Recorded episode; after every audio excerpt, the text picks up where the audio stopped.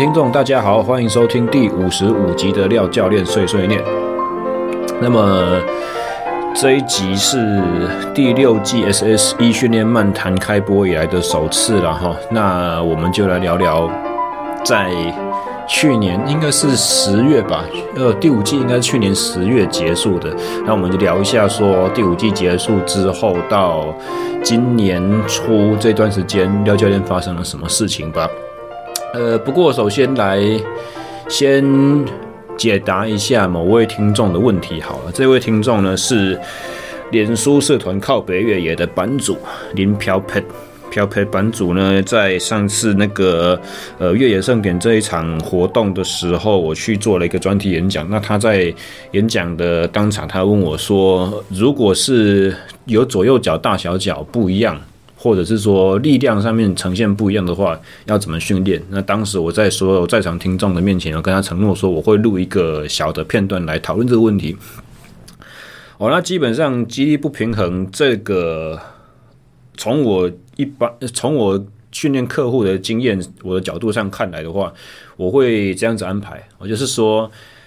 如果你有两侧的肢体，左手、右手或左脚、右脚。呃，产生明显的力量差异，哦，但是这个力量差异是在功能性的范围，什么意思呢？就是说它的差别不是在于，比方说过往的伤势导致说你的关节角度受限，或者说神经对于肌肉的支配有有一定程度的损伤，就是大脑的讯号要肌肉动起来，这个讯号动呃无法传递到你的肢体上，除非这两种比较。极端的状况之外，哦，那肌力的不平衡，通常我会采取的训练策略就是单边训练。哦，在你比如说，我们如果以腿部的力量来讲的话，左右脚力量已经不一样大了。这个时候，我如果给你做双侧的同侧的呃双侧同步的训练，比方说深蹲、硬举这种东西的话。人会比较倾向于用自己的依赖自己的强项，而忽略弱弱点。所以你如果右脚比较强，那你在蹲的时候，你的重心就会一直往右边偏，你的人整个人就会越蹲越歪。那我们都知道说，力量训练来讲，它其实就是要在呃神经给肌肉的讯息上面，或肌肉产生力量的这个能力上面，有一定程度的超负荷，要得到挑战。那你如果弱的地方永远都在躲避，那你挑战不到弱的那一侧。啊，强的那一侧的话，永远都是你去承受负荷的这个主要的对象。那在双侧同步进行的这种训练的时候呢，就会变成强者越强，弱者越弱的状况。那再加上你身体的歪斜或者是扭转，那就会产生衍生另外的新的一一系列问题啊。所以如果有肌力不平衡，那而且是我我们这边先不管说。就是肢体有没有明显的肌肉量的差异哈？像廖教练我本人的话，就是比较奇怪，嗯，我的我的左右脚来讲，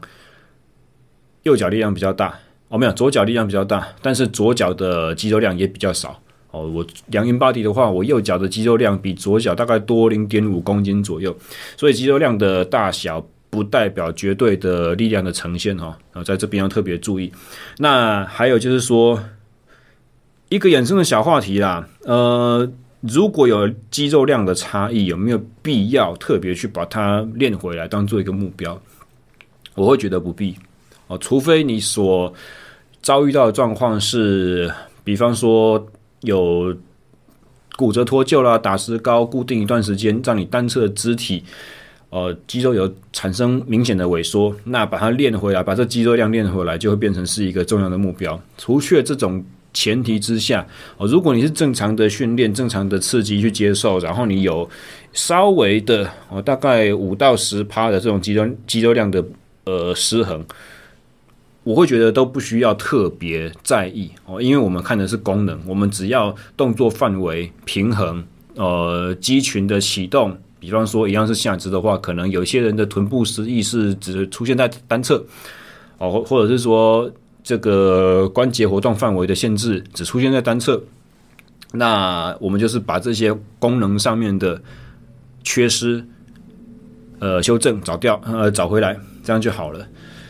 话题回到刚刚所讲的单侧训练，哦，单侧训练来说的话，我其实也不要说很大幅度的肌力差别了。光比方说右撇子的人来讲，通常他的右手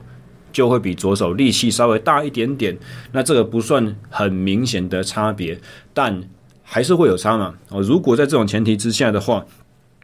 我采取的方式是第一个负荷要求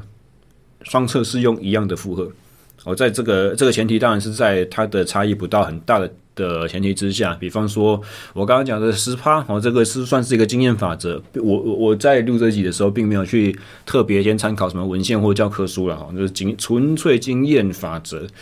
呃，一个初学重训的初学者来讲的话，他如果做一个哑铃的斜板卧推。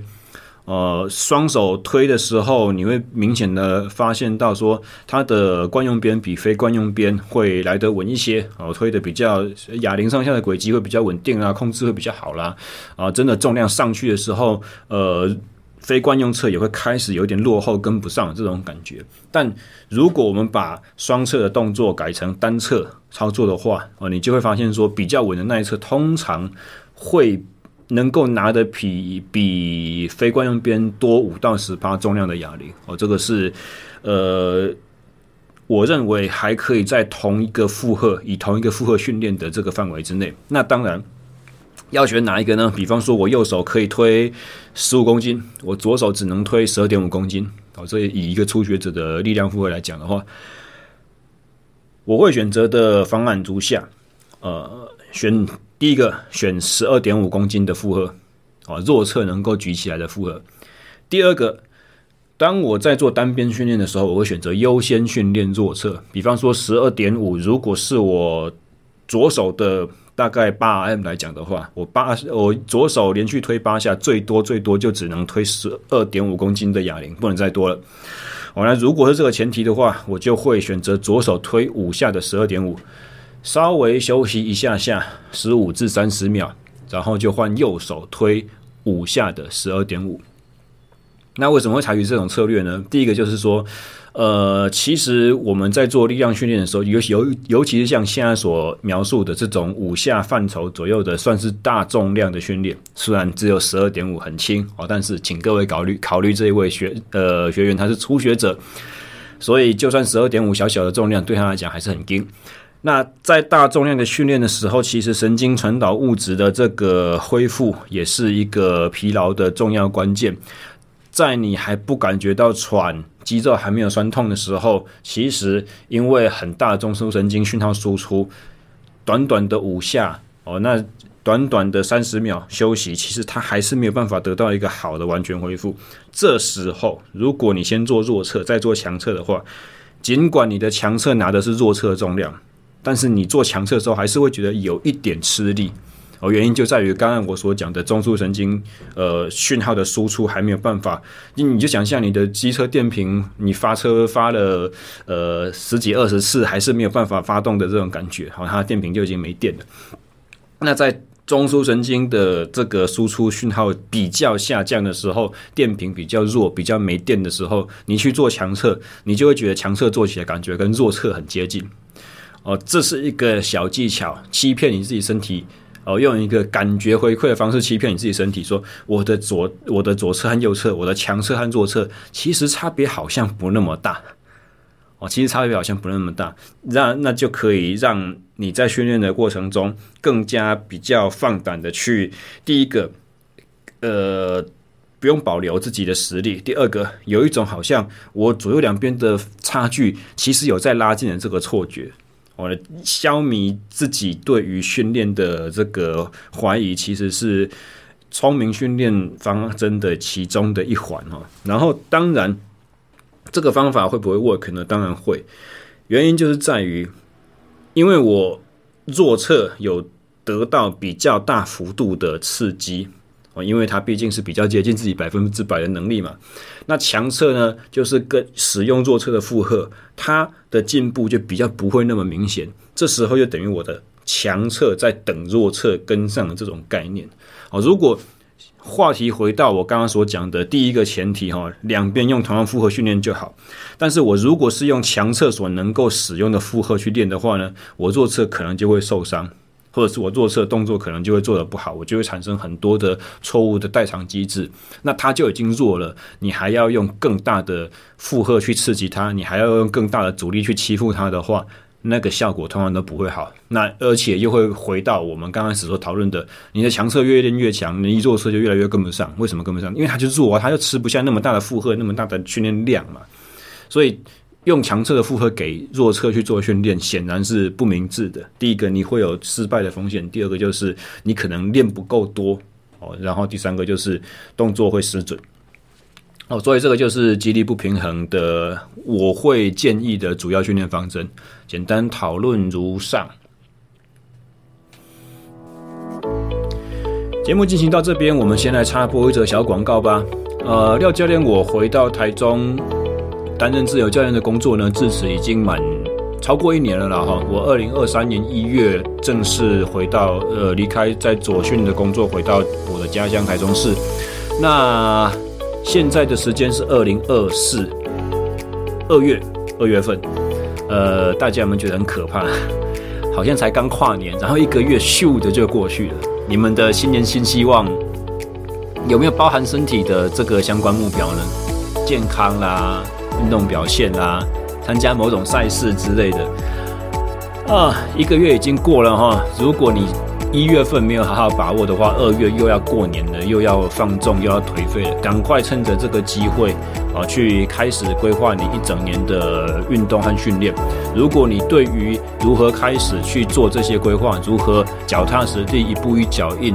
去实践你的运动规划，没有什么把握，没有什么概念，不知如何下手的话，欢迎透过私讯与我联络，我们可以来进行健身房内一对一的私人教练课，或者如果你三五好友能力相近的话，我们也可以设计小班制的团课，目标三至五人，训练场域也不见得要仅限于健身房，可以在户外，可以在公园，甚至可以到府，全部都依你的需求可以去设计安排哦。如果你身边有亲朋好友，或者是家里的长辈有这个需求的话，不需要迟疑，也不需要再经过漫长的试图说服这个过程，直接购课送给他们，就是开始改变的第一步哦。好，以上小小广告，让我们再回到节目中间。那接下来就来聊聊这个过去这段时间 Podcast 停更的时候，我发生了什么事情了啊？其中一个。有点蹊跷的，就是我报了今年三月二十三号，没记错的话是二三吧。哦，即将在北海岸举办的万金石马拉松。想想教练我呢，个人路跑资历最长的距离就是八年前的富邦半马。那从二十一要一口气跳四十二，而且中间还没有 除了长青田径锦标赛以外，没有练过任何跑步，而且那个田径。最长还是四百公尺而已，哦，一口气从四百公尺要到四十二公里，我也不知道我在干什么。其实当初的设想是要跟李奇如一起去开办一场跑班，哦，全马的跑班，然后目标是锁定出马跑者啊。为了这件事情的话，其实就是在休刊的这段期间，其实我还有录一集特刊，就是我跟李奇如两个教练互相对谈。那当时是为了这个跑班做宣传，没想到。事事岂能尽如人意啊！那个跑班没有开成，他、没有开成的话，我们两个又都报了万金石，然后也就抽中了。对于李奇儒来讲的话，他中长底的，他要转长距离，对他来讲就是个 LSD 训练而已，跟对我来讲不一样。那我到底要怎么去针对这场路跑开始做训练呢？这是很头痛。然后中间还发生很多其他的插曲啊，那耽搁了我的训练计划，非常的严重。那待会再讲。但是在就是练跑这个经验中，我得到了一点心得，就是说我其实为什么我会想要去做这一件事情？除了马拉松这种距离本来对运动人来讲的话就很值得一个一一生至少做一次的挑战和尝试，那还有另外一个比较现实的原因，就是其实我客户群很多开课表的朋友们都是路跑的选手，或者是应该讲市民跑者。那在开训练内容给他们的时候呢，除了依据就是说过往我们在运动生理学课堂上面所学到的呃知识理论，然后一些检验的数据之外，其实我觉得课表执行下去会有什么？每一个不同的课表执行下去会有不怎么样的感受，是相当重要的。这也是我以前自己一直在奉行的一件事情，但。跟这个类似的另外一个就是说，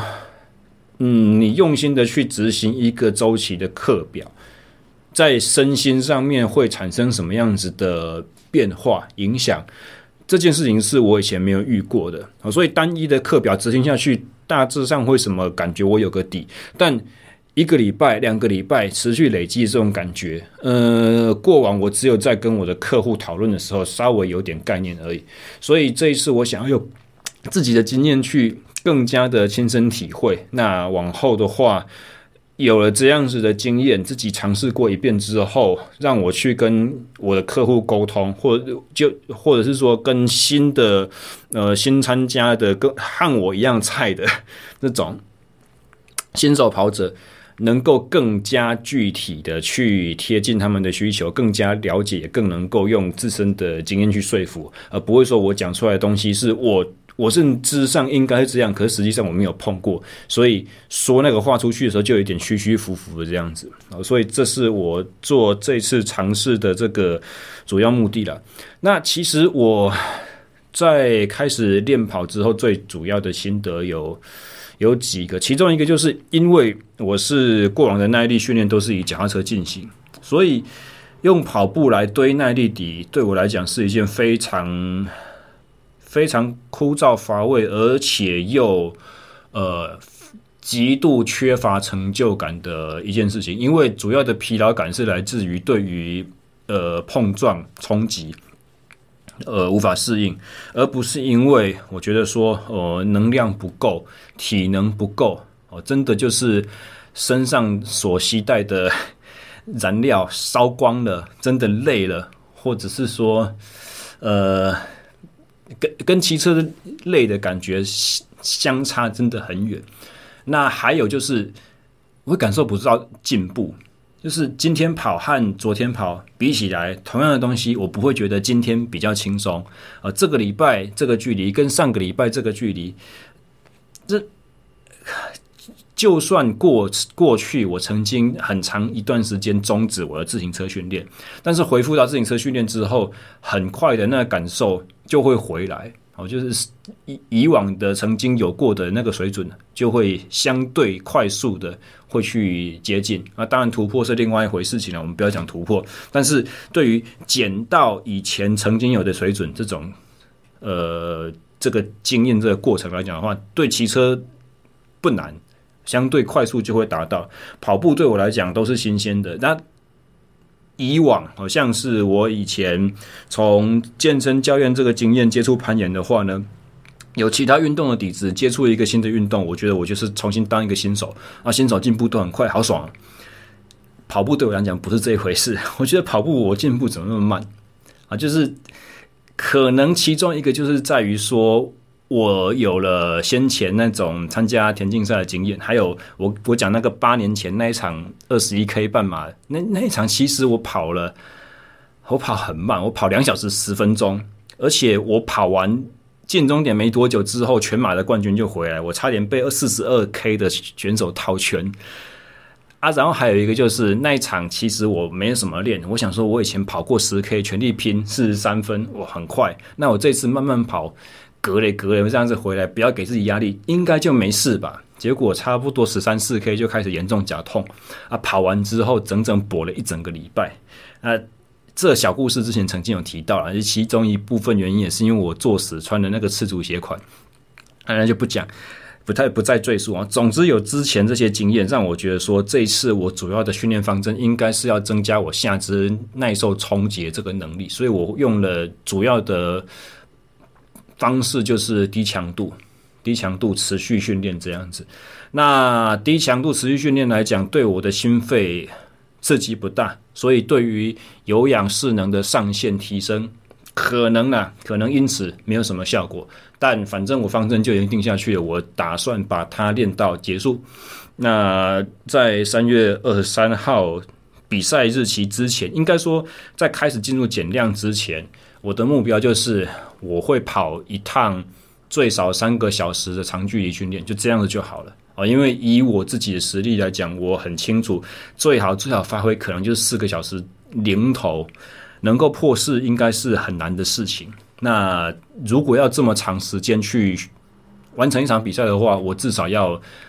经历过一次连续三个小时不间断的持续运动、持续跑步。那三个小时做得到，我应该就会有信心四个小时没问题。那其实这也是我之前给过我一位非常非常新手的全马跑者、全马挑战者，我给他的课表方针也是类似这样子。嗯。除了觉得自己进步很慢之外了，我还有一个心得，就是我跑步训练的慢性疲劳真的真的不是盖的。我基本上我在因因为跑步不是我的强项，所以就算我想慢，我我跑下去，通常我的心率反应区间也常常会进入到 Zone Three 或者是 Tempo 区间这样子。那以往跟我一些能力比较强的跑者开课表的时候啊，发现这种。就是有氧无氧混合能力的这种训练一下去，他的慢性疲劳就会很显著的提升。所谓怎么讲慢性疲劳，就是我今天这个课表下去，他可能觉得说哦七八分的负荷而已，七分七分还可以承受。那明天大概也七分，下个礼拜，诶，我我说起来好像也是七分类八分类，嗯，上上下下差不太多，可是就有一个地方是怪怪的，好像。开始的时候就有开始训练之前就有点没劲，然后我要跑热身，我时间要拉长一点啊，可是拉一拉长，我节奏感又不错，我体感又不错，然后看心跳似乎还有一点降，或者说搞不好速度还稍微拉高一点，说不上来到底是持平还是进步还是有一点退步这种感觉，这是这这就是我所描述的呃慢性疲劳。那这种累积通常是在第二周。开始出现，第三周可能不太会消除。那如果你这个 block 是四个礼拜都一样的课表，并没有说前三周然后再轻量训练一周的话，那可能第三周、第四周感觉都是一样平平的，有点鸟，呃，会跟第一个、第二个礼拜很相近。我所谓的慢性疲劳是这个意思。那在呃心肺或者说体感上面所呈现的这样子，在身体局部肌肉的展现上面呢，又会觉得说，我我会觉得说就是。常常会有一些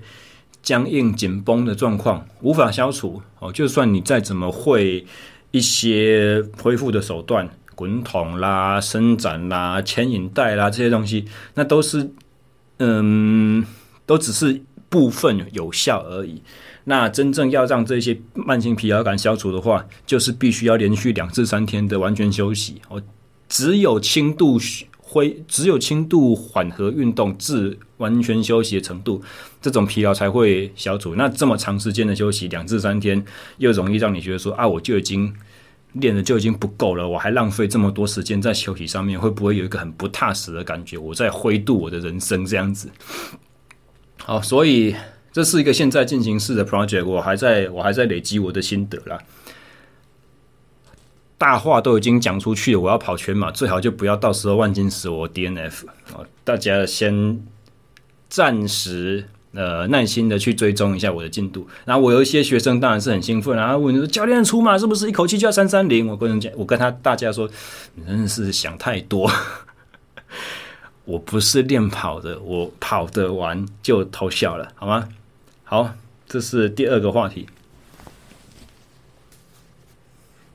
那第三个话题的话，我就要来聊到刚才所说的这个全马训练计划中间产生了什么延宕呢？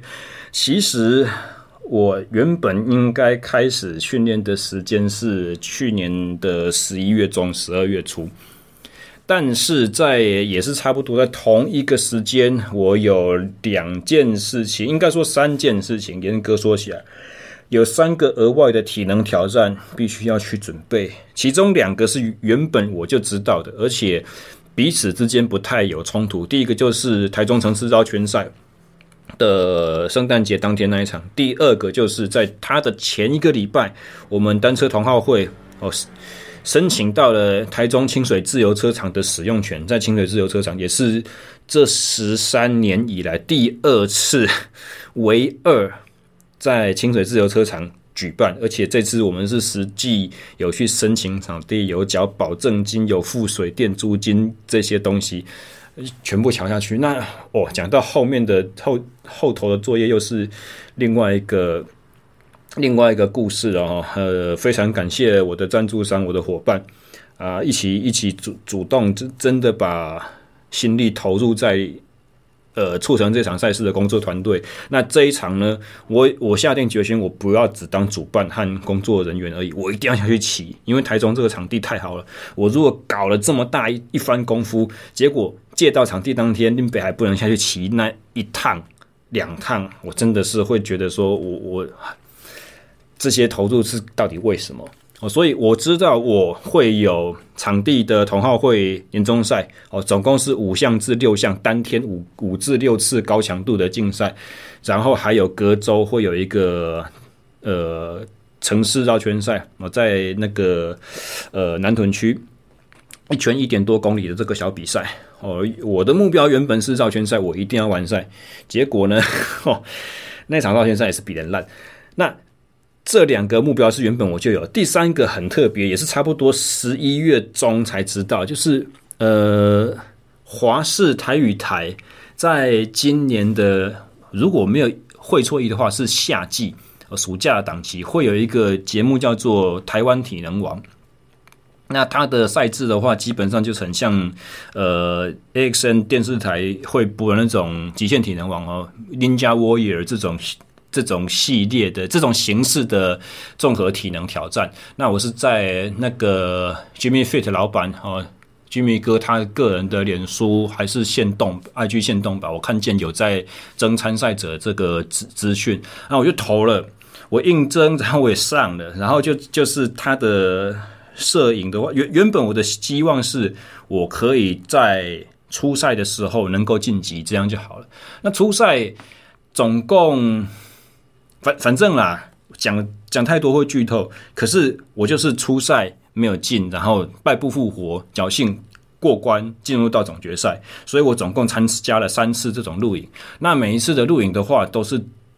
大概六七个小时起跳这样子哦，对体能负荷是相对很大。然后为了准备这个挑战呢，因为他的他的初赛刚好是我刚刚所讲，我们同行会年终赛的前一天。哦，录在录的场地在林口，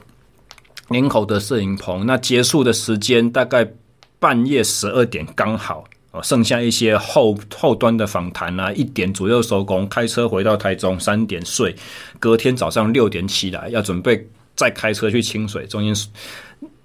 然后那又是去年的第一波寒流，哦，所以。在一天高强度的体能负荷之后，精神的耗损，得不到充分的休息，隔天又再加上加上一个高强度竞赛，那比的就是当然很烂嘛。再隔一个礼拜，勉强勉勉强强把我的感冒压，呃，其实哈，在参加就是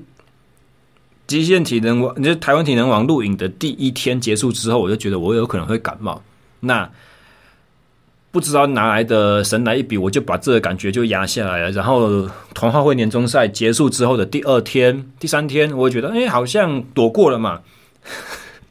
然后我就没有很注意我的休息品质，我也很没没有很乖乖的去吃瑞素的那个易泰顿维生素 D 去强化我的免疫系统。结果就刚好在礼拜三还是礼拜四，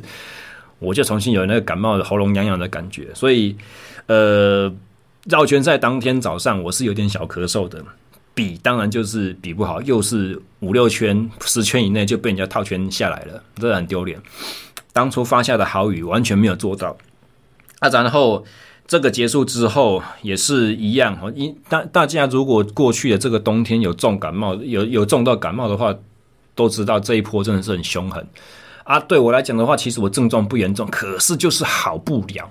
就是完全没有办法进行任何的训练，然后我睡饱，隔天起来状况依旧，好像也没有好转的迹象，所以这一感冒又拖了两个礼拜、三个礼拜。啊，拖完之后，中间当然是没办法做训练嘛，跑步你也没得跑啊，脚脚踏车只要是心肺的负荷稍微差高过心跳一百四以上，就会开始哦，喉咙就痒了，快快快要开始咳起来了。然后重点是这样子的练完，隔天你也不会得到很好的帮助啊，你你你最多就只能用低强度的方式，那上限三四十分钟，那这可以短暂的。可以对于感冒的症状有一点点改善，那隔天的状况的话，也许会提升，也许会对你的恢复有帮助，也许不会，就是平平的这样子而已。哦，所以呃，也是去年啦，去年我曾经开了一个跑者基地训练周期的讲座。那在讲座中间的时候，其实那个时候啊，李奇儒也是第一场的那个在师大那一场的呃来宾之一，他也有提问说，如果在备赛期间这样子重复发生感冒怎么办？啊，我那个时候跟他说，你就是要直接放掉，放掉训练一整个礼拜都没关系。嚯，这个解答在我自己身上就 就很两难，你知道吗？就是距离一些呃目标就这么的接近，哦，备赛期程就是这么的紧绷，然后我开始的时候我的能力就这么低下，我已经很不足了，我还要给自己一两个礼拜的时间不能练，所以建议别人都很简单，那用在自己身上就觉得说，靠，真的是是可可以还不可以，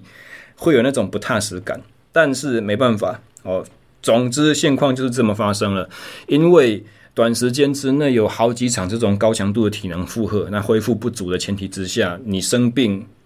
是。真的很难避免了，不要受伤就已经偷笑了。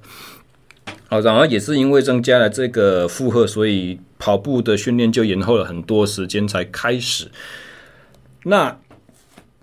也是这次的露营经验让我蛮惊讶的，因为原本我以为我有攀岩的经验，而且我上肢肌耐力算不错。我单杠，我当兵的时候随便就是每个每次都是十下。在做训练的，一天可以拉三四组的十下，轻轻松松，不会有不会有递延性酸痛那种程度。那如果一口气不停的话，我大概也是在七七八年前那个时候有二十二下的水准。那二二十二下不敢说多强，但是在一般人。一般有在做肌力训练的人来讲，也是很难达成。如果你没有专门针对单杠去做训练，那我是没有哦。可是我没有特别准备的情况之下，我就可以达二十二。所以原本我以为我的上肢肌耐力和我的爆发力的底子，以及我有攀岩的这个经验，我对于抵抗前手臂疲劳应该算是 OK 的吧？我应该有能力吧？那个时候甚至在设想说，我能不能拿到总冠军嘞？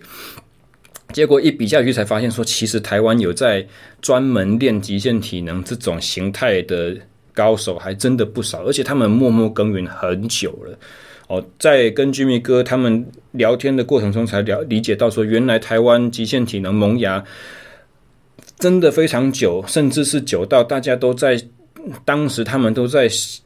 梦想说，这种比赛有没有机会在台湾举办，让他们可以不用每次参赛都要飞出国。那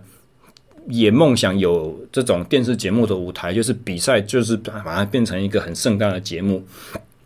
那十年过后，这个当初他们的梦想实现了，但是当初刚开始一起练的人，也有一些无法坚持到现在哦。所以能够同场跟当代的 OG 在场上竞赛，我觉得是很荣幸的一件事情哦。然后败部和决赛，我个人比的不好哦。虽然败部我晋级了，但是有。一定程度的运气成分。那决赛的话，我是有被淘汰下来的。坦白讲是这样子，我们，那觉得很可惜啊，甚至一度怀疑说，我是不是没有我想象中的这么强？结果录影结束之后，大概一个礼拜内吧，我又重新再去尝试了一次我刚刚所讲的那个引体向上自身体重的挑战。欸、我还是一样二十二下，跟八年前自己的水准完全没有差别，而且重点是这一次做完之后，隔天没有任何递延性酸痛。诶，我八年前尝试那个二十二下拉单杠，我是酸了三四天有、哦，所以我发觉说，其实我没有变弱啊，我我还是蛮强的嘛，甚至我比八年前的我，八年前我还不到三十岁，我二十九岁。今天是我的生日，二月三号录音这一天哦，我满三十七了，我还是可以拉二十二下，以运动表现的角度来讲没有差，而且以恢复角度来讲我还更厉害。所以是真的，这些参赛对手每一个都很值得敬佩，他们每一个都超级强的，不是我不强，而是因为对手超级强。哦，所以这是一个很有趣的小经验啊。然后也是这一次小经验里面，我发现就是一些备赛的心理的一些心得。呃，之后有机会的话，我们再聊好了。哦，今天的这一档节目，我觉得过半个小时差不多了啦。哦，不要。